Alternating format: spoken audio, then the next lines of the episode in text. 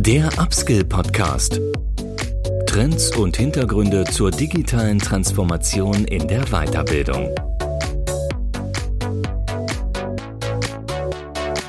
Herzlich willkommen zum Upskill Podcast. Mein Name ist Andreas Bersch. Ich bin Gründer der digitalen Lernplattform Reteach hier in Berlin und Initiator des Upskill Kompetenznetzwerk zur digitalen Weiterbildung. Heute im Podcast sprechen wir über das Thema Produktion von E-Learning Content Make or Buy. Und hierzu habe ich mir eingeladen, virtuell über Zoom, Jenny Beutnagel aus Potsdam von Interlake. Interlake ist ein Dienstleister für die Produktion von E-Learning-Inhalten. Und wir beschäftigen uns in unserem Gespräch vor allem mit den Formaten, in denen früher, aber vor allem auch heute E-Learning-Content erstellt werden kann, welche Faktoren dabei wichtig sind, welche Fehlerquellen zu vermeiden sind. Und ja, ich glaube, wir machen eine recht spannende Reise rund um das Thema E-Learning Content. Ich wünsche euch viel Spaß im Podcast mit Jenny Beutnagel. Ja, grüß dich, Jenny.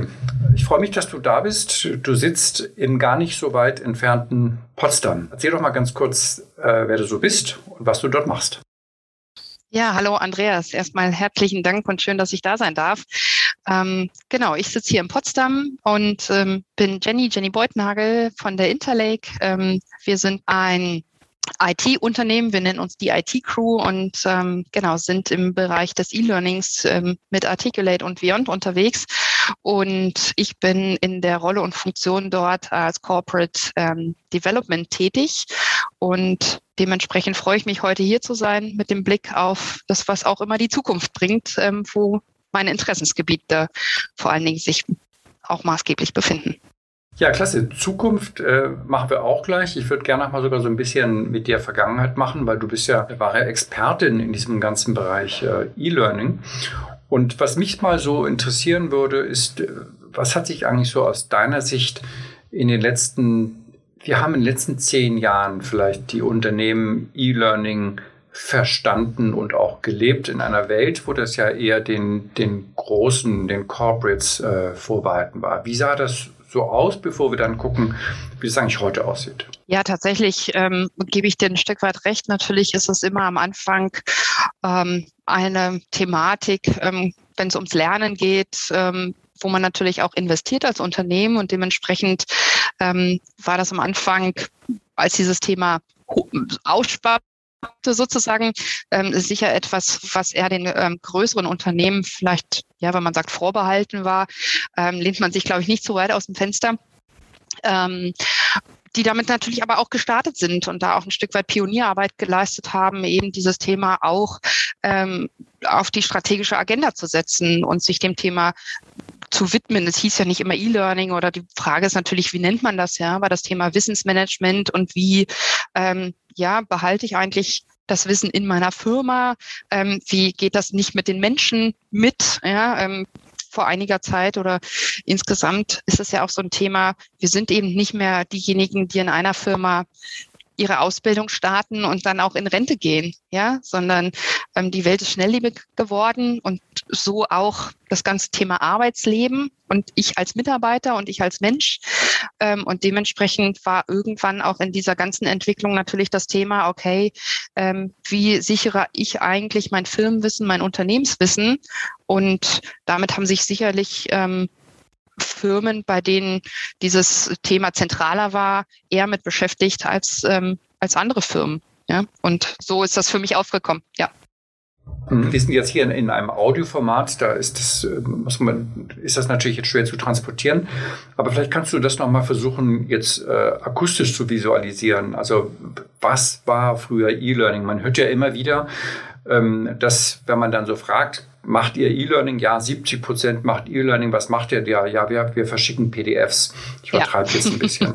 ähm, aber wie sah sozusagen in der Vergangenheit eigentlich der, der Großteil des, des E-Learnings aus? Was waren das für Formate? Was waren das für Trägermedien? Und, und wie, wie war das so strukturiert? Ja, ich glaube, ähm, tatsächlich bist du, wenn du sagst, wir verschicken ein PDF, gar nicht so weit weg. Ja? Also ähm, oder auch Intranet, ähm, solche Themen. Ja, wir bauen ein Wiki auf. Ähm, sicherlich auch so einer der Anfänge, ähm, als so dieses ganze Thema Firmenwiki aufkam. Ja, also wo dokumentiert man in irgendeiner Form digital Wissen? Ja, ähm, so, und wo Firmen sich dann Infrastrukturen gebaut haben, ja, oder verschiedene Dokumentationen, ja, ob das jetzt ein PDF oder ähm, irgendein anderes digitales Format war, aber wo einfach Dinge niedergeschrieben, niedergezeichnet waren, ähm, auch auf Bilder, vielleicht auch kleine Videoaufnahmen von, von verschiedenen ähm, Situationen, aber auch die ersten kleinen E-Learnings gab es. Ja, ähm, also ich erinnere mich daran, ähm, dass ich, ich glaube, es ist schon eine ganze Weile her, in meinen Studienzeiten mal ein Aufnahmegespräch geführt habe ähm, bei einem der großen Discounter und dort dann im, im Kassenbereich tätig äh, werden wollte. Ja? Und dann musste ich einen Einstellungstest durchführen und da wurde ich durch so ein kleines Quiz geführt. Ja? Und das war ähm, sicherlich nicht mit einem Standardtool, so wie wir es heute vielleicht kennen, produziert, sondern bestimmt eine sehr aufwendige individuelle Agenturproduktion. Aber auch sowas gab es vor 10, 15 Jahren eben schon. Ja, um strukturiert Themen abzufragen, gerade auch in so ich sage jetzt Discounter, ja, ähm, aber gerade auch in Branchen, wo eben das Qualitätsniveau dort liegt, ähm, in, in der Wieder, Wieder, im Wiedererkennungswert. Das ist, glaube ich, vielleicht eine der Branchen gewesen, in denen das auch schon sehr früh ähm, eben wichtig war, über verschiedene Fragebögen, Quizformate, ähm, auch, auch solche Dinge abzufragen. Ja. ja. Mhm. Es gibt ja auch in dieser alten Welt, jetzt neben PDFs, gibt es ja auch noch so andere Begriffe, die wir vielleicht nochmal hier kurz aufschlüsseln. Also ein Zentralbegriff ist ja WBT, mhm. ja, Web-Based Training. Je nach Perspektive, glaube ich, steht der aber noch für die Vergangenheit oder, oder für die Gegenwart. Das ist, wie mhm. gesagt, je nach Perspektive. Ich würde das gerne mal mit dir versuchen, so ein bisschen äh, abzu, äh, abzugrenzen, auch vielleicht zu, zu Videoformaten. Mhm, gerne wir leben ja in einer Welt, die jetzt äh, sehr stark durch, durch Social Media geprägt ist, durch YouTube geprägt ist. Wer heute seinen Staubsaugerbeutel nicht, nicht wechseln kann, der guckt nicht mehr im Keller nach der Bedienungsanleitung, sondern der guckt sich schnell ein YouTube-Tutorial mhm. an. Und diese Form der Demokratisierung zieht ja nach, nach meiner Beobachtung, nach meiner These jetzt auch sehr stark in den ganzen Bereich Wissensmanagement, Weiterbildung ein. Lass uns das mal mhm. abgrenzen. Was ist Web-Based Training? Ähm, und, und wie grenzt sich das eigentlich von, von Video als, äh, als Trägermedium ab? Ja, ich glaube, das ist tatsächlich ähm, und, und gut, dass du es ansprichst. Ähm, etwas, was sehr lange als ähm, das klassischste E-Learning vielleicht auch so ein Stück weit bevor diese ganzen Bewegtbild-Thematiken auch Einzug erhalten haben, eben klassische Formate waren. Web-based Training, was bedeutet? Die Begrifflichkeit alleine ist ist ist, ist, ist ja schon sehr kryptisch. Ähm, ja, ähm, letztendlich handelt es sich dabei so ein Stück weit um ich würde schon sagen, die Weiterentwicklung von PowerPoint. Ja? ähm, dass man schon auf eine gewisse Art und Weise strukturiert, eben über Slides, ja, über visualisierte, manchmal Grafiken, manchmal Text, also schon Elemente, die man ja am klassischsten vielleicht auf PowerPoints verortet hätte ne? und dann eben als PDF der PowerPoint durch die Gegend geschickt hat, ähm, eben interaktiv gestaltet hat oder interaktiv immer noch gestalten kann. WBTs sind ja immer noch ein gängiges Format, was auch für gewisse komplexe Inhalte äh, Relevanz hat. Ja, sind nur mehr Formate dazugekommen. Ich glaube, es ist ähnlich wie bei ähm, bei dem ganzen Thema. Ähm, ja, löst löst Netflix jetzt das Fernsehen ab oder so, ja, ähm, oder löst Fernsehen das Kino ab. Ja, letztendlich alles hat seine Zielgruppe und seine Transportwege und seine Berechtigung. Ja, und wir lesen auch immer noch Zeitungen, obwohl wir ganz viele Dinge auch digital konsumieren können. Ja, und so ist es mit dem WBT, glaube ich, auch. Und wie gesagt, man hat halt schon ein Stück weit statisch, also wir unterscheiden äh, so ein bisschen beim WBT zwischen statischen Inhalten, also wirklich Text-Bild-Informationen, die eben transportiert werden können über den Screen, ähm, aber auch zwischen dynamischen Inhalten. Ja, und dynamische Inhalte oder interaktive Inhalte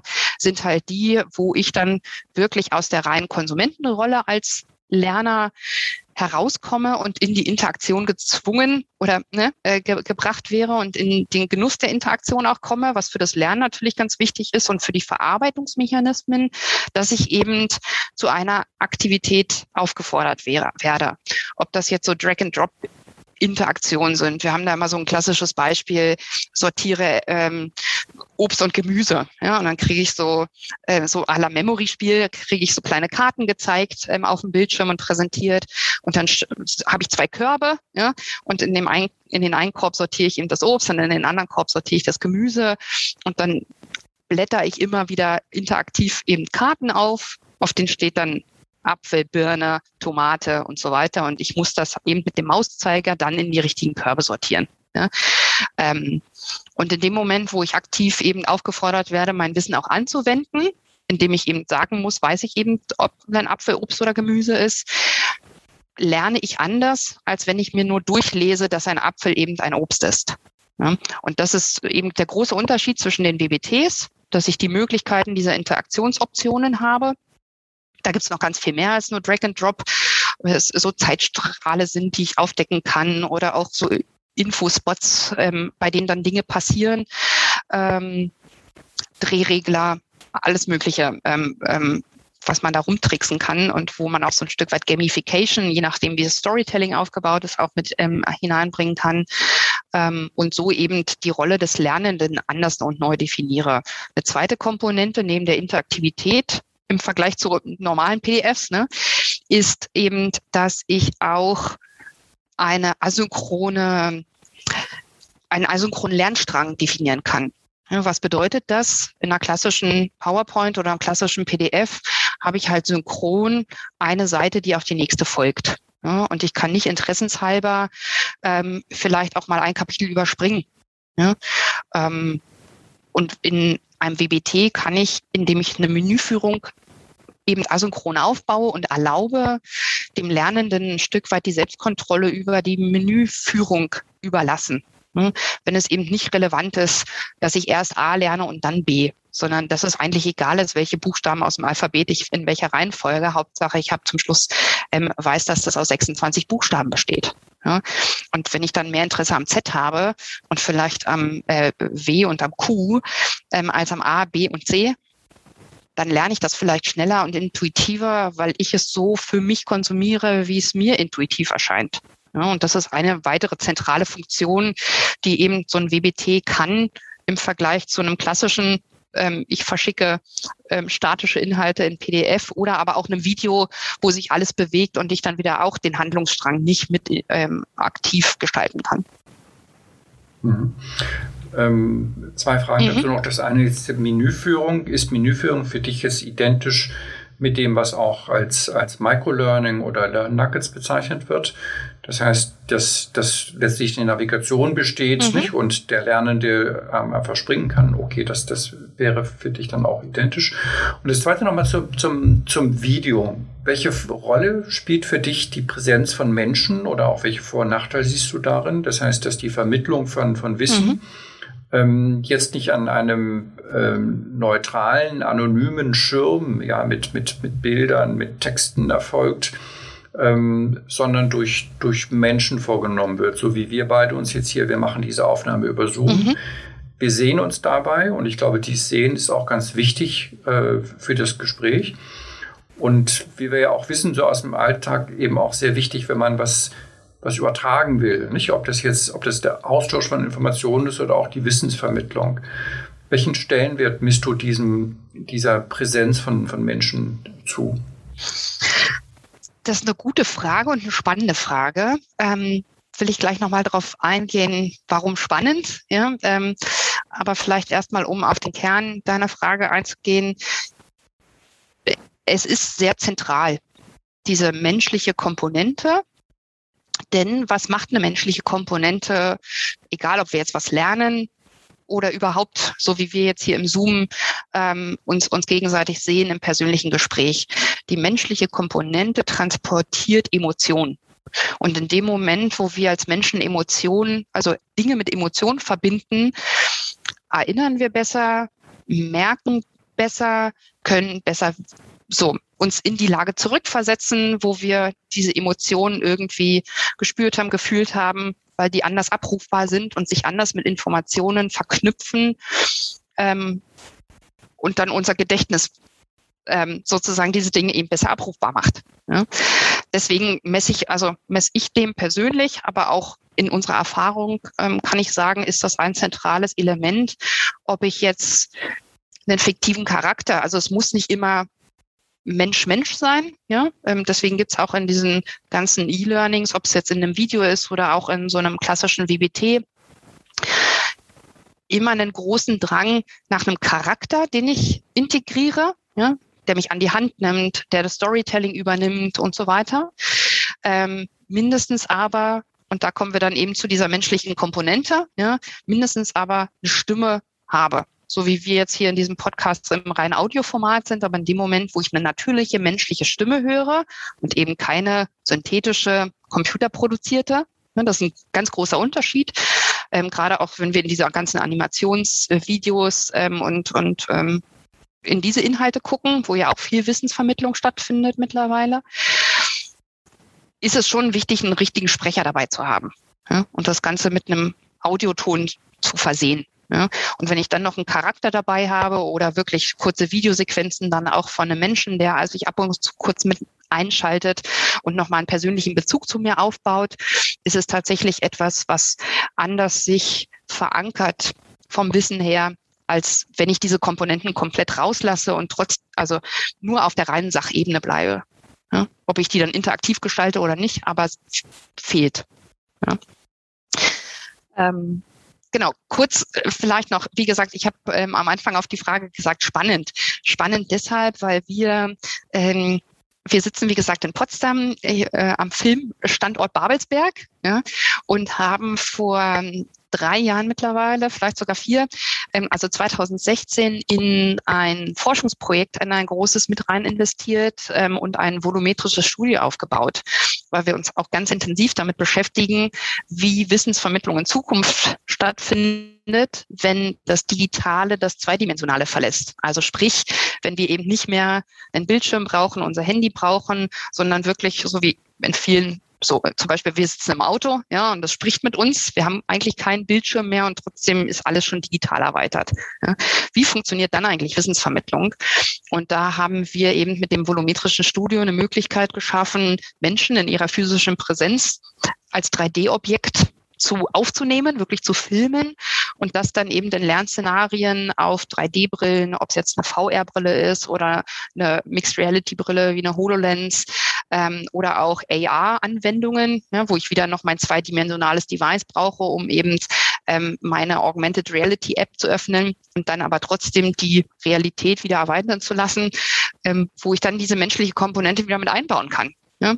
Wenn ich Betriebsbesichtigungen mache, die nur noch virtuell stattfinden, kommt trotzdem vielleicht der Betriebsleiter dazu als Hologramm und sagt Hallo und begrüßt mich persönlich. Ja? Also auch eine, deswegen mhm. sage ich mhm. spannend, ähm, weil das tatsächlich auch im Lernen eine Komponente ist, die wir weiterhin als ganz zentral sehen, auch wenn das Ganze dreidimensional wird. Ja? Mhm. In Potsdam, das wäre jetzt für mich auch ein Gedanke gewesen, Potsdam sitzt ja auch das äh, HPI-Institut, also Hasso-Plattner-Institut, die ja auch sehr viel im Bereich E-Learning machen. Ich weiß nicht, ob sie jetzt Pioniere sind, aber ich glaube, sie haben so eine ganz gute, ganz guten Ruf. Sie produzieren sehr viel nach meiner Wahrnehmung, macht, glaube ich, auch sehr viele Kurse für, für Schüler. Ich versuche mal da meinen, meinen Sohn mal reinzubringen, aber der, der wehrt sich noch. ähm, ich, ich weiß nicht, ob du diese Angebote kennst. Ähm, sonst kennen wir alle zum Beispiel auch LinkedIn Learning, auch sehr stark äh, mhm. jetzt videobasiert oder, oder, oder Udemy. Was, was ist deine Haltung, deine Einordnung zu diesen Frontal-Videoschulungsformaten? Die ja jetzt, wenn ich jetzt mal deine drei Elemente angucke, du hast eigentlich gesagt, es gibt eigentlich drei Elemente, die wichtig sind. Das eine ist Interaktion, das zweite ist Nutzerführung oder Menüführung oder Navigation, das dritte ist Emotion. Mhm. Dass ja zwei Dinge dort abgedeckt sind, nur die Interaktion ist nicht so abgedeckt. Wie ist so deine, deine Einordnung? Genau, also ähm, ich denke auch ergänzend in den Formaten, auch in diesen ähm, MOOCs ne, äh, oder MOOCs, ähm, Massive Online ähm, Courses. Ähm, ich sehe da schon ein, einen sehr, sehr großen Vorteil, was eben das ganze Thema Lernen am Point of Need betrifft. Ja, also gerade wenn ich in diese ganzen Lernnuggets auch nochmal denke, ähm, die ich vor allen Dingen über Udemy, LinkedIn und so weiter auch angeboten bekomme. Ja, dann kann ich wirklich, wenn ich eine konkrete Fragestellung habe, mir relativ kurzfristig Wissen aneignen, weil es omnipräsent verfügbar ist. Und darin sehe ich einen ganz, ganz großen Vorteil. Ähm, in den reinen Frontalangeboten, und du sagst es richtig, die Komponente der Interaktion fehlt dort ein Stück weit. Ähm, und da bin ich weiterhin der Überzeugung, dass Interaktion ein sehr, sehr wichtiger Punkt ist. Ja, wir alle erinnern uns, manche mehr oder weniger gerne, manche, manche auch gerne an die Schule zurück. Ja. Wenn ich am Unterricht aktiv mich mit dem Lehrer ausgetauscht habe, meine Fragen stellen konnte, wenn ich mich gemeldet habe, vielleicht auch drangekommen bin, habe ich ein besser, also ein intensiveres Lernerlebnis gehabt, als wenn ich vielleicht nicht drangekommen bin oder auch keine Lust hatte, mich zu melden oder wie auch immer. Ne? Also schon die Möglichkeit, mich auszutauschen, ist für mich auch ein, ein kritisches Element, ähm, dass dieser Lernerfolg nachhaltig da ist. Und das ist so ein bisschen die Komponente, wo ich denke, es ist eine, ein guter Baustein, eben diese ganzen Formate zu haben. Und wie gesagt, ein unheimlicher Mehrwert im Zugang zu Wissen und Informationen. Ich denke nur, dass es wichtig ist, das in Kombination mit anderen Instrumenten zu verbinden und nicht als einzig und alleiniges Mittel zu nutzen, ne, um eben die Nachhaltigkeit auch zu fördern. Ne.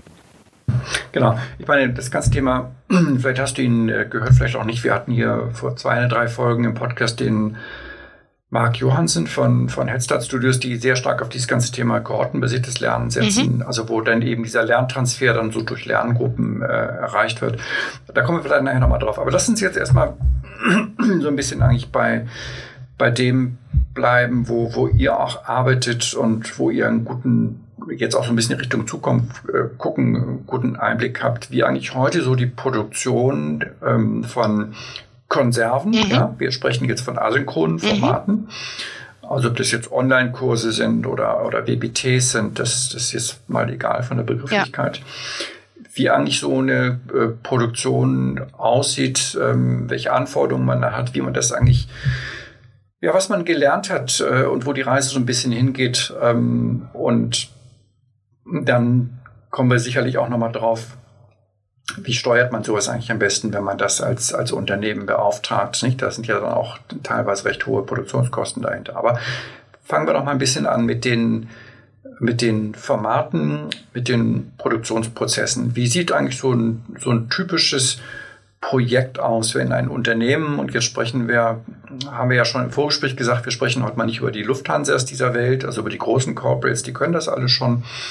Die haben ja auch große Teams dafür und, und auch recht große Budgets sondern wir gucken mal diejenigen, die jetzt erst am Anfang dieser Reise sind. Nicht? Mhm. Man, wir wissen ja beide, dass ca. so 80 Prozent des deutschen Mittelstands in diesem Bereich noch nicht aktiv sind, ähm, außer vielleicht die Wikis und die PDFs dort äh, schon im Internet kursieren, dann abgelegt sind, wo sie keiner mehr findet. Ähm, wie, wie kann sich eigentlich ein, ein Mittelständler diesem Thema jetzt annähern? Das ist eine spannende Frage und eine, die, und da bin ich sehr dankbar für, mittlerweile ganz gut zu beantworten ist. Ähm, warum gut zu beantworten? Ich habe am Anfang, als wir so ein bisschen historisch zurückgeguckt haben, habe ich gesagt, ähm, am Anfang war das sehr viel Individualproduktion ne, und Individualaufwand, den man dort reinstecken musste, der natürlich dann auch mit entweder viel Zeit, viel Kosten verbunden ist. Ne. Mittlerweile gibt es auf dem Markt der Tools sehr, sehr viele Angebote, eben ein Stück weit standardisiert solche asynchronen Formate auch zu schaffen. Ne? Und ich glaube, da liegt ein ganz, ganz großer Mehrwert eben genau für diese Zielgruppe, die du angesprochen hast, auch den klassischen Mittelstand. Ne? Ähm, unser Rückgrat der deutschen Wirtschaft. Und ich glaube, dass es auch ganz zentral ist, dass wir eben dort ansetzen und auch hier äh, für den deutschen Mittelstand eben alle, alle Anbieter und, und Experten hier auch im Bereich des E-Learnings ähm, ja, partnerschaftlich ähm, auf den Mittelstand zugehen und ihn dabei unterstützen, ähm, eben in der Anwendung entweder dieser Tools, ja, die eben schon auch dafür da sind, dass sich dort ähm, jemand aus der Personalabteilung, ne, manchmal gibt's ja gar nicht Training und Development, äh, das sind ja, oder Learning and Development, das sind ja so die klassischen Begrifflichkeiten oder Abteilungen, die sich dann in den großen äh, Konzernen bilden hat ja vielleicht der klassische Mittelstand jetzt nicht zwingend, kenne ich zumindest wenig, weiß nicht, wie es dir geht. Ähm, aber meistens liegt das ja mit in der HR-Abteilung irgendwo verankert. Ja, oder sogar in den Fachabteilungen. Das ist oft eigentlich der, der, der Leiter der Business Unit ist, der sagt, meine Leute müssen in dem Bereich XY jetzt äh, fitter ja. werden. Und der dann auch zu ungeduldig ist, weil eben es ist kein L&D vorhanden. Er sagt, bevor ich da jetzt auch von HR irgendwann mal was kriege, mache ich es halt selbst. Genau, ja, richtig. Ne? Oder in den ähm, Produkt-Units ähm, sozusagen, also da um Produktschulungen oder auch Neuigkeiten zu vermarkten, eng mit der Kommunikationsabteilung manchmal. Ne? Ähm, richtig, genau. Und ja, wie gesagt, zumindest aus der Erfahrung heraus, wie komme ich eigentlich zu meinem Inhalt, ähm, glaube ich, ist weiterhin, egal mit welchem Tool ich das löse, und egal, ob ich dann zum Schluss ein Video produziere, was asynchron ist, oder ob ich ein WBT produziere, ein Lernnugget in irgendeiner Form. Es steht und fällt viel mit dem Konzept. Und das kann ich wirklich aus über 15 Jahren E-Learning-Erfahrung sagen. Das Konzept ist ein zentraler Punkt. Ich muss mir einmal Gedanken machen, an wen will ich welche Inhalte mit welchem Ziel vermitteln. Ja? Also klare Lernzieldefinition und klare Zielgruppendefinition und dann also diese Gedanken müssen einmal zentral da sein. Und das ist auch etwas, was wir immer wieder so challengen ähm, in, in Projekten mit Kunden, dass wir wirklich am Anfang einmal diese Fragestellung ganz klar durchdefinieren, weil je klarer das am Anfang ist, umso zielgerichteter und auch ergebnisorientierter kann man dann in die Umsetzung gehen. Ja? Und auch in die richtige Entscheidung. Und auch das, glaube ich, ist wichtig zu sagen. Es gibt ja nicht ein Tool, was dann die Allround-Lösung ist. Ja, auch hier ist es wichtig und das wissen wir auch oder haben wir auch in den Erfahrungen gelernt. Auch hier die Diversität zwischen diesen Inhalten und Formaten ist wichtig, um den Lernenden nicht zu langweilen. Ja, wenn ich das Wissen immer wieder auf dieselbe Art und Weise vermittelt bekomme, ist das coolste Videoformat oder das coolste WBT eben dann auch beim zehnten Mal langweilig. Ne? Und da eine Abwechslung zu schaffen und dann, wenn ich eben am Anfang diese Konzeptfragen klar geklärt habe, dann auch wirklich zu wissen, welches Medium nehme ich eigentlich? Nehme ich diesmal lieber ein Video? Produziere ich ein Animationsvideo? Produziere ich einen, ähm, einen, einen Talk, also ein Realvideo? Äh, produziere ich vielleicht auch nur einen kurzen Podcast? Ja? Ne? Ähm, diese Entscheidungen kann man super gut treffen, wenn diese klassischen W-Fragen konzeptionell einmal geklärt sind. Ja? Also so, glaube ich, ähm, mhm. ist halt dieser Weg und der Start dahin ähm, erstmal zentral. Mhm. Wir, wir leben ja in einer in einer Welt, wo, das, wo der Begriff Agilität immer wieder vorkommt. Mhm. Und, und für mich stellt sich auch hier so ein bisschen die Frage, wenn ich das Wort Konzept höre, dann, dann mag das einige gleich überzeugen. Klar, das ist der richtige Weg. Das ist es auch. Ja, Haken dann, das müssen wir gar nicht in Frage stellen. Aber es klingt auch so ein bisschen nach, dem, nach der Gefahr eines Showstoppers zu sagen, okay, da muss ich erstmal jetzt drei Monate im Konzept arbeiten, bevor ich loslegen kann. Wir wissen ja gerade aus der Softwareentwicklung, dass man diesen Weg dort eben verlassen hat. Das heißt, man macht nicht mehr riesen äh, Pflichtenhefte und, und, und, und Konzepte, sondern man fängt eben an den Sprints zu arbeiten, agil zu arbeiten, MVPs zu produzieren und sammelt so seine Erfahrungen und richtet das eben auch sehr stark am Kunden aus. Wie ist denn das eigentlich jetzt hier in, in diesem Bereich? Also seht ihr auch da in der Praxis Ansätze, sowas an, an, an solches äh, hier eine agile Vorgehensweise ähm, anzuwenden und dann letztendlich auch dabei zu lernen, was die Formate sind, die im Unternehmen am besten funktionieren, welche Produktionsmethoden am besten funktionieren und dann letztendlich auch die, die Konzepte runterzukriegen.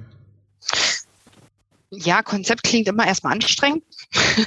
bin, ich, bin ich bei dir und ist tatsächlich etwas, was vielleicht im ersten Moment abschreckt.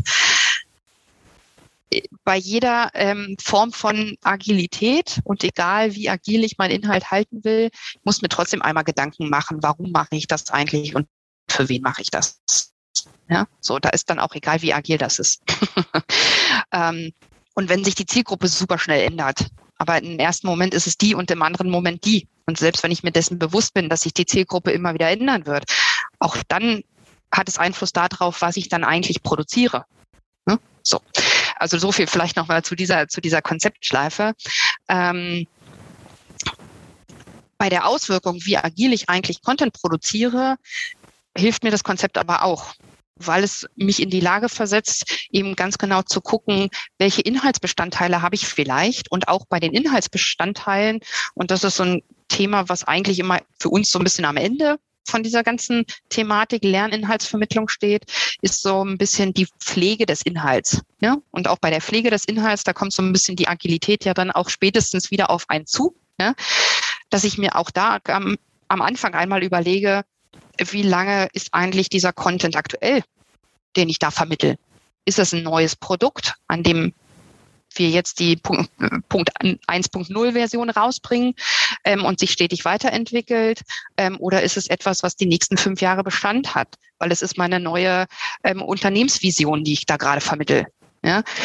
Ähm, und dann eben die, zu überlegen, wie verpacke ich das? Und du hast es vorhin schon mal so schön angesprochen, eben in kleine Pakete, in kleine Lernpakete, weil auch da definitiv sehen wir den Trend, dass es immer stärker auch in die ganzen Nuggets, also Lernnuggets wird es ja so schön bezeichnet oder Microlearning, ja, gibt es ja verschiedenste Begrifflichkeiten für, ähm, aber auch das Thema User-Generated Content, um den vielleicht nochmal mit reinzubringen, der ja auch sehr in diese agile Welt mit reinspielt funktioniert immer dann sehr gut, wenn auch der in kleinen Formaten verpackt ist.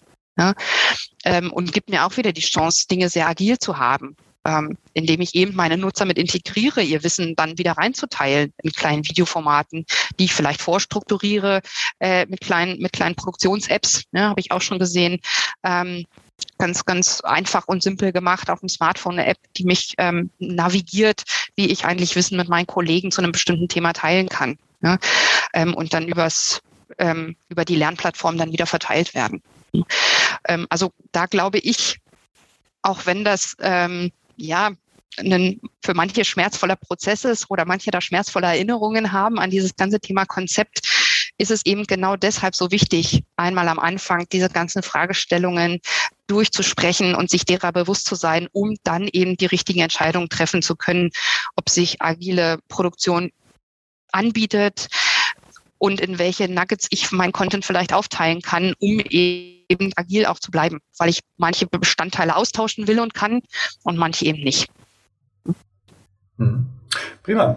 Dann der, der Begriff Tools ist ja schon äh, so mhm. oft gefallen und, und Formate und auch äh, User-Generated Content, also Schrägstrich Expert Learning, also wo, wo Lerninhalte im Unternehmen produziert werden. Dann lass uns doch mal ruhig so ein bisschen gucken, fangen wir ruhig mal mit den, mit den Mitarbeitern im Unternehmen an. Welche Möglichkeiten haben die denn eigentlich heute schon, mit Bordmitteln Lernnuggets zu produzieren? Nicht? Also wo jetzt viele ja schon bloggen und Videos veröffentlichen, auf Social Media machen, LinkedIn oder YouTube und so weiter. Ähm, welche, welche Optionen siehst du, um einfach im Unternehmen Lernnuggets oder Inhalte zu erstellen und welche Tools kannst du da empfehlen? Genau, also ich sehe auf jeden Fall, und das ist total schön ähm, und, und wertvoll, dass immer mehr Menschen auch Spaß daran haben, ihr Wissen zu teilen. Ja? Auch das muss ich, will ich noch mal ähm, dem Tool-Thema sozusagen ein bisschen voranstellen. Ähm, ich glaube, daran, dass auch das Thema Wissensvermittlung und Lernen in der Selbstverantwortung eines jeden liegt. Und umso wichtiger ist es auch, dass wir uns mit dem Thema Bildung und äh, Schule auseinandersetzen, um da auch den jungen Menschen zu vermitteln, dass eben Wissensvermittlung etwas ist, was Spaß machen kann und wichtig ist und lebenslang wichtig bleibt. Ja, glaube ich, auch so ein ganz wichtiges Thema, was wir ähm, ganz früh ähm, nicht früh genug anfangen können zu, zu, zu fokussieren. Ähm, und von daher freut es mich, dass natürlich durch die Digitalisierung ähm, und, und durch ganz viele Instrumente die wir mittlerweile schon im Standard an der Hand haben, ob es jetzt mein Video ist und ich ein kurzes Video mit mir ähm, auf meinem Smartphone drehen kann ähm, zu einem Thema, was ich gerade habe oder weil ich gerade auf einer Konferenz, auf einer Veranstaltung, im Moment wegen Corona vielleicht nicht so sehr, aber ähm, noch vor Corona-Zeiten ähm, sind vielleicht nicht alle Kollegen auf eine Spezialveranstaltung gefahren und ich konnte meine Kollegen trotzdem mitnehmen, indem ich so ein kleines Video ähm, drüber gemacht habe, wo ich hier eigentlich gerade bin und meine Highlights gezeigt habe. Ne? Angefangen dabei. Ähm, wir selber als Interlake sind ja ähm, im deutschsprachigen Raum diejenigen, die ähm, auch Articulate vertreten ähm, und hier der lokale Ansprechpartner sind. Deswegen ist auch für mich hier die Weiterentwicklung von diesem Tool ähm, eben schon auch ein Stück weit etwas, wo die Nutzer stärker mit ähm, ja, mit, mit berücksichtigt wurden, ja, indem es nämlich dort jetzt ähm, innerhalb dieser ganzen Produktsuite eine Möglichkeit gibt, ähm, so ein bisschen, ich nenne es immer das WordPress des E-Learnings. Ja, also WordPress kennt vielleicht jeder, der so ein bisschen aus dem ganzen Webseiten-Thema ähm, kommt. Mit WordPress hatte man ja als Endnutzer plötzlich die Möglichkeit, seinen eigenen Blog wirklich so per Drag and Drop aufzubauen. Ja, weil man kleine Bausteine hatte, so à la Lego, die man zusammenpuzzeln kannte. Und bei dem einen ist ein Haus draus geworden, bei dem anderen eine Villa, bei dem anderen eben eine grüne Wiese mit Bäumen und Blumen. Ja? ähm, man hat aber dieselben Bausteine zur Verfügung und trotzdem ist es immer anders. Ähm, und auf dieser Ebene, eben in so einem Baukastenprinzip, ähm, hat auch ähm, Articulate in seiner Suite eben dieses Articulate Rise, Rise 360 äh, mit rausgebracht, wo ich auch mit Bausteinen sehr, sehr schnell zu einem inhaltlichen Ergebnis komme, was sogar vielleicht meine Designabteilung mit Corporate Design und so weiter ist auch immer ein Thema, wenn es um Corporate Learning geht. Ähm, mit Designvorgaben einmal so ein Grunddesign festlegen kann und ich als Anwender und ähm, als Wissensgeber in die Lage versetzt werde, da eben schnell was zu produzieren und einen richtig guten, interaktiven und vom Design her ansprechenden Output zu haben. Ja.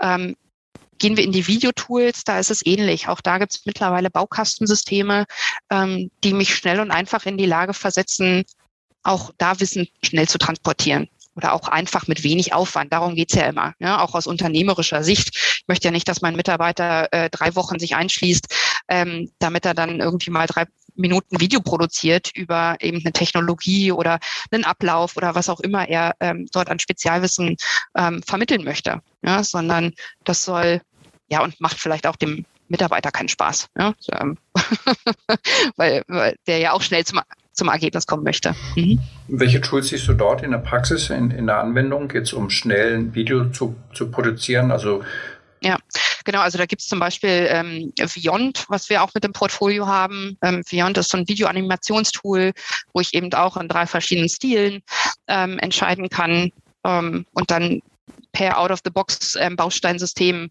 ähm, alles Mögliche an Vorlagen über Bilder, über Charaktere, über sogar Stimme und Sprecher ähm, mir alles zusammenklicken kann eigentlich. Ne? Mein Lieblingsbeispiel ist immer, dass eine Mitarbeiterin bei uns, als sie frisch gestartet ist, wir haben bei uns bei der Interlake ähm, so die Pflichtrunde, dass man sich einmal vorstellt ja, und etwas über sich selbst erzählt. Ähm, gerade jetzt in den virtuellen Corona-Zeiten hat sich das äh, sehr, sehr etabliert, damit man sich trotzdem menschlich kennenlernt, ähm, auch wenn man sich nicht mehr sieht.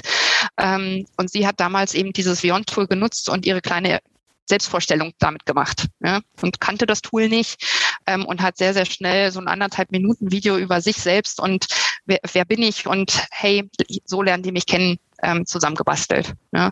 Und wenn das jemand kann, der vorher nie Berührung damit hatte, ähm, ist das vielleicht auch mit einer kleinen Unterstützung von jemandem, der im Unternehmen Experte ist, ähm, definitiv möglich, damit auch sehr leicht eben solche Experten-Contents zu erstellen.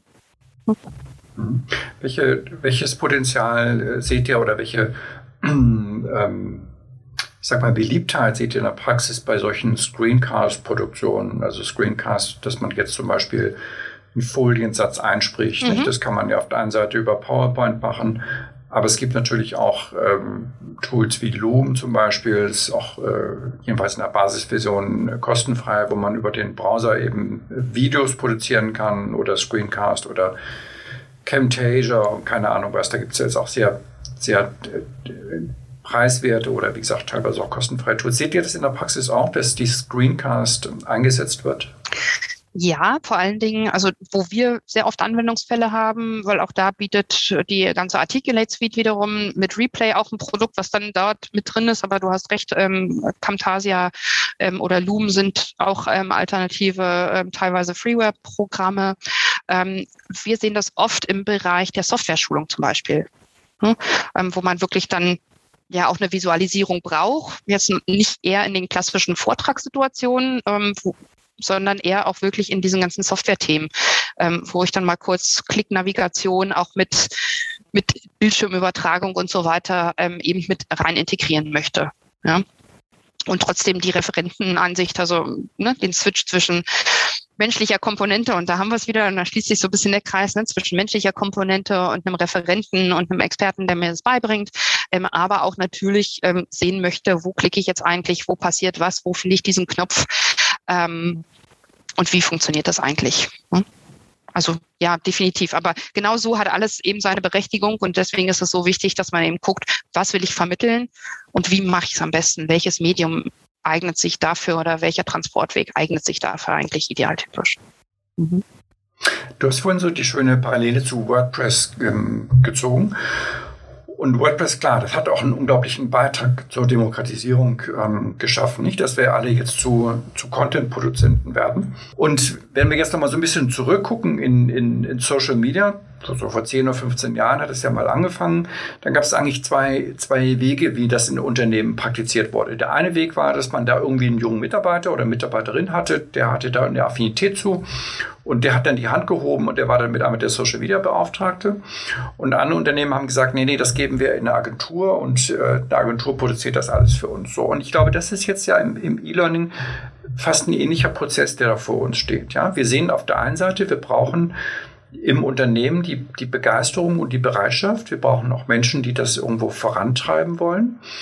Ähm, und wir sehen, und auf der anderen Seite haben wir Technologie, die immer einfacher zu bedienen wird. Ja, also für mich ist immer das absolute Lieblingsbeispiel ist Canva ein Tool, wenn ich jetzt schnell ein Bild brauche, bevor ich da einen Grafiker bei uns gefragt habe, habe ich das eigentlich in einer Minute mit, mit Canva produziert, weil ich das einfach schnell machen kann. Ich habe genau das, was ich haben will und das ist für mich ein Beispiel, wie, wie anwendungsfreundlich Technologie geworden ist, genau wie WordPress äh, und andere auch. So, jetzt komme ich aber zu meiner Frage. Da, da haben wir jetzt also unter unseren Zuhörern ähm, jemand aus dem Mittelstand, der sagt, ja, wir müssen unbedingt auch in die Produktion von E-Learning gehen. Wie mache ich das jetzt? Mache ich das intern, indem ich diese begeisterte Person habe, oder suche ich mir einen Dienstleister?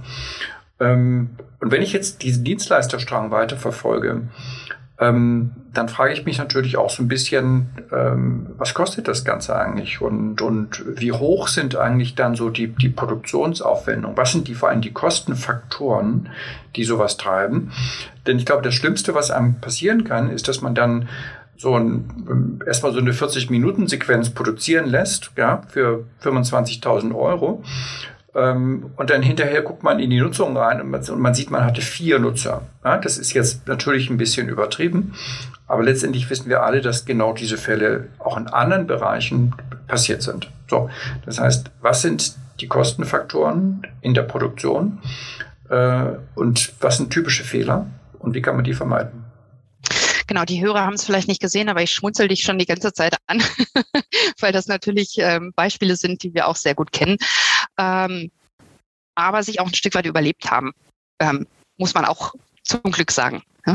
Ähm, ein Stück weit bin ich schon darauf eingegangen, aber vielleicht nochmal, um das so runterzubrechen, äh, wo passiert eigentlich diese Make-or-Buy-Entscheidung? Ja, also das ist ja eben das ganz Klassische, ähm, wo ich einmal gucke, okay, mache ich es intern? Habe ich da überhaupt das Fachpersonal oder das qualifizierte Personal? Habe ich die Tools?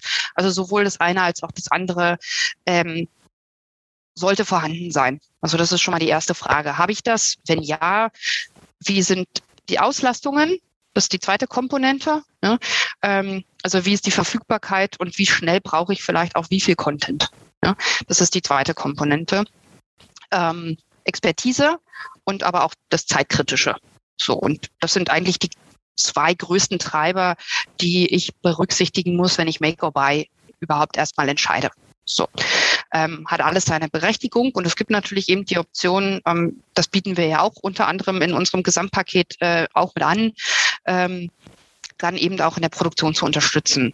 Und wenn wir dann konkret in die Kostentreiber von so einem externen Produktionsprojekt reingehen, haben wir natürlich auch diese ganzen klassischen Stationen eines Produktionsprojektes, die ich immer noch mal separat auch in die Make-or-Buy-Entscheidung bringen kann. Ja, ich habe quasi am Anfang das ganze Thema Konzept. Kann ich noch selber schreiben, kann ich aber auch schon auslagern. Ja. Natürlich kommt vor dem Konzept immer noch mal der, ähm, Subject Matter Expert heißt das im Fachsprech so schön, ja, der SMI. Ähm, also sprich derjenige, der das Fachwissen aus der Fachabteilung, wir hatten vorhin so schön, ähm, neues Produkt wird gelauncht, dann gibt es natürlich den Product Owner, ähm, der das Fachwissen erstmal mitbringt. Ne? Und der muss es ja auch erstmal beim internen Experten, der dann die Produktion übernimmt, abliefern oder eben beim externen Konzepter, ne? damit das Konzept entsteht. entsteht. Wenn das Konzept steht, erfolgt die Produktion. Und bei der Produktion ist es dann entscheidend, habe ich jemanden, der programmieren kann in dem Tool meiner Wahl? Ja? Ähm, oder habe ich den nicht und suche ich mir den extern? Und auch den, also die, dieses ganze Thema Umsetzung sozusagen kann ich auslagern. Wenn das Konzept eben bei mir in-house noch entstanden ist, gebe ich zumindest die Umsetzung raus. Ja? Ähm, was ich nicht rausgeben kann, ist das ganze Thema Feedback und Qualitätssicherung Stück weit. Ja? Weil letztendlich die Feedback, also auch wenn ich maximal alles nach draußen verlagere, es muss jemand natürlich Qualitätssicherung und Feedbackschleifen intern ähm, mit durchführen, um auch sicherzustellen, dass das Ergebnis dem entspricht, was ich als Firma eingekauft habe. Ja. Und da empfiehlt, das ist vielleicht so ähm, Best Practice oder Best of Breed, da empfiehlt es sich immer eben nicht nur als Auftraggeber, also ich hatte schon gesagt, ähm, Fachabteilung oder aber auch HR-Abteilung oder Einkauf, ja, also sozusagen als derjenige, der es beauftragt hat, drauf zu gucken, sondern mindestens auch den Inputgeber, also sprich den Subject Matter Expert mit einzubeziehen. Und im besten Fall vielleicht sogar auch schon mal so eine Pilotzielgruppe. Ja? Also irgendjemanden aus äh, den, den Lernenden, die in Zukunft eben diesen Inhalt dann auch bestmöglich verwerten sollen und, und lernen sollen. Ja? Ähm, also genau, die mit zu integrieren, das ist auf jeden Fall etwas, was ich als, als so Best Practice-Tipp jedem ans Herz legen würde, dafür auch genug Zeit einzuplanen. Das ist so zweite Komponente. Ja. Das ist meistens am Ende und dann wird's knapp und dann muss es veröffentlicht werden und dann wird's wird's eng. Ähm, und ein zweiter wichtiger Aspekt, der gerne unterm Radar läuft, aber unheimlich wichtig ist, ist das ganze Thema Grafik, User Experience Design, also wirklich nochmal nach der reinen Produktion, die auch funktional vielleicht sehr technisch ist, nochmal jemand zu haben, der wirklich aus der Nutzerperspektive Nutzerdesign technisch drauf guckt. Ja, also da geht es mir gar nicht so um dieses ganze Thema Corporate Design und dass die Farben stimmen, sondern auch wirklich, sind die Buttons da, wo ich es erwarte? Passiert, wenn ich auf die Buttons klicke, das, was ich erwarte? Werde ich eigentlich an die richtige Stelle navigiert? Ne?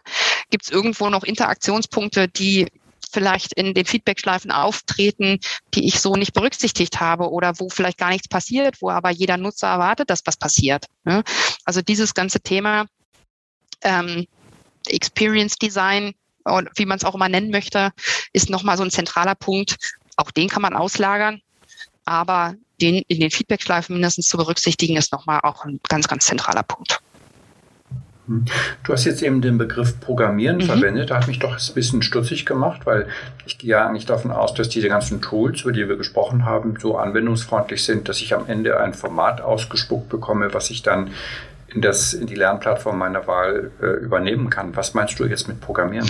Genau, also Programmieren, damit meine ich eben genau, also hm, wenn ich ein Tool habe, was auf Baukastensystemen basiert, ähm, dann klicke ich mir das nur noch zusammen ähm, und habe da sehr, also sehr schnell auch ein Ergebnis und brauche gar nicht so viel tiefes Wissen. Aber es gibt natürlich auch andere Tools, ähm, die dann ähm, nochmal stärker Wissen von mir abverlangen.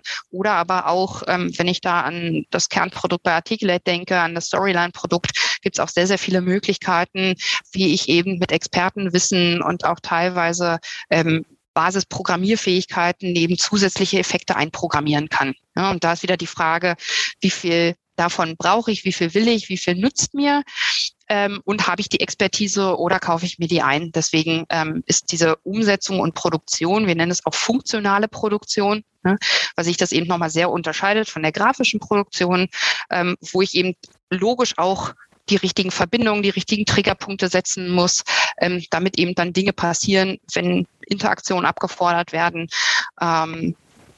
Genau, das, deswegen nennen wir das, also wir intern sozusagen programmieren oder entwickeln. Ja. Okay. Wenn wir jetzt äh, so als letzter Punkt vielleicht mhm. in unserem heutigen Gespräch jetzt äh, betrachten wir mal so eine Skala und das, was du jetzt gerade beschrieben hast, das ist schon ja dann geht schon sehr Richtung High-End, nicht? Also mit, mit Programmieren etc. pp. Lass uns doch einmal in, in, in die ganz andere Richtung gucken. Wenn da jetzt jemand ist, so von der eher Mentalität hemdsärmlich machen wir selbst und sagt, ähm, alles klar, aber bevor ich das jetzt äh, alles so kompliziert mache, will ich einfach mal schnell starten. Ich will einen schnellen Pilot machen. Ich habe ja auch zwei Mitarbeiter, die, die, die, die brennen dafür und die wollen vor allen Dingen auch schnell was, was sie jetzt online sehen. Lass uns einfach mhm. mal, lass uns einfach mal loslegen. Ähm, und die sagen jetzt, alles klar, ich habe jetzt irgendwie gehört, es gibt Blumen, ich produziere mal schnell einen Screencast. Was sind da aus deiner Sicht die, die größten Fehler, die man vermeiden sollte, wenn man jetzt so impulsiv ist, wie ich das gerade skizziert habe, und einfach mal loslegen will? Mhm, ich glaube, die, also, ne, ich kann es nicht oft genug wiederholen wahrscheinlich. eine gute, ja, eine gute Vorbereitung. Ja, einmal kurz drüber Gut. nachgedacht, äh, was will ich, warum, wem vermitteln. Ja, ähm, das, das ist das A und O. Und vielleicht, wenn ich dann auch schnell starte und wenn ich jetzt vielleicht wirklich so eine Screencast-Produktion mache, dass ich einmal nochmal gucke, bin ich technisch halbwegs gut aufgestellt, ja, weil auch das zählt für mich in das Thema Usability mit rein, ja, also nicht nur kann ich es gut anwenden und passiert das, was ich denke, was passiert, sondern auch wenn ich jetzt eine reine Videosequenz mache, ähm, bin ich gut zu hören, bin ich gut zu sehen. Also wir beide sehen uns jetzt gerade, ja, aber ähm, vielleicht auch für die, die äh, für, für die Zuhörer, wie oft sieht man in Video ähm, Video-Sessions jemanden, wo man nur den halben Kopf sieht, weil die Kamera nicht richtig ausgerichtet ist und dann irgendwie so ab Nase aufwärts das Gesicht dann plötzlich erscheint oder zu nah dran, zu weit weg. Also äh, so diese diese ganzen Nuancen oder vielleicht auch von dem, was ich zeigen will, ähm, sind die richtigen Sachen auf meinen Slides. Ähm, ist da auch nicht zu viel Text, also auch so die Klassiker, die wir damals noch ähm, ich zumindest zu Schulzeiten auch schon, ja, ähm, nicht, nicht mehr als ähm, fünf Fakten auf einer PowerPoint, äh, ja, oder fünf, fünf Bullet Points ähm, oder diese typische Grafikregel, drei Elemente, ja, ähm, nicht überfordern, nicht überfrachten, ja, so, ähm, sondern in verdaubaren Häppchen die Informationen dann auch anzubieten. Das wären vielleicht dann nochmal so die, also ne, von der inhaltlichen Komponente, wenn wir ähm, von der Ausgangslage, Konzept gucken, über das Technische, dass ich da zumindest einmal so eine Sensibilität habe ähm, und es eben nicht an der Technik scheitert, dass mein Content gut akzeptiert wird und dann aber auch nochmal, wie präsentiere ich eben den Inhalt über diese Zusatzelemente. Super. Danny, das war ein, ein toller Ritt. Äh, vielen Dank äh, in die Make-or-Buy-Decision für, äh, für E-Learning. Und ja, ich danke für, dein, für deine Zeit. Ich danke auch, hat Spaß gemacht. Ja, das war unser heutiger Podcast mit Jenny Beutnagel von Interlake. Ich danke wie immer fürs Zuhören und freue mich auch, wenn wir uns beim nächsten Mal hier virtuell wieder treffen. Viele Grüße aus Berlin. Der Upskill Podcast. Trends und Hintergründe zur digitalen Transformation in der Weiterbildung.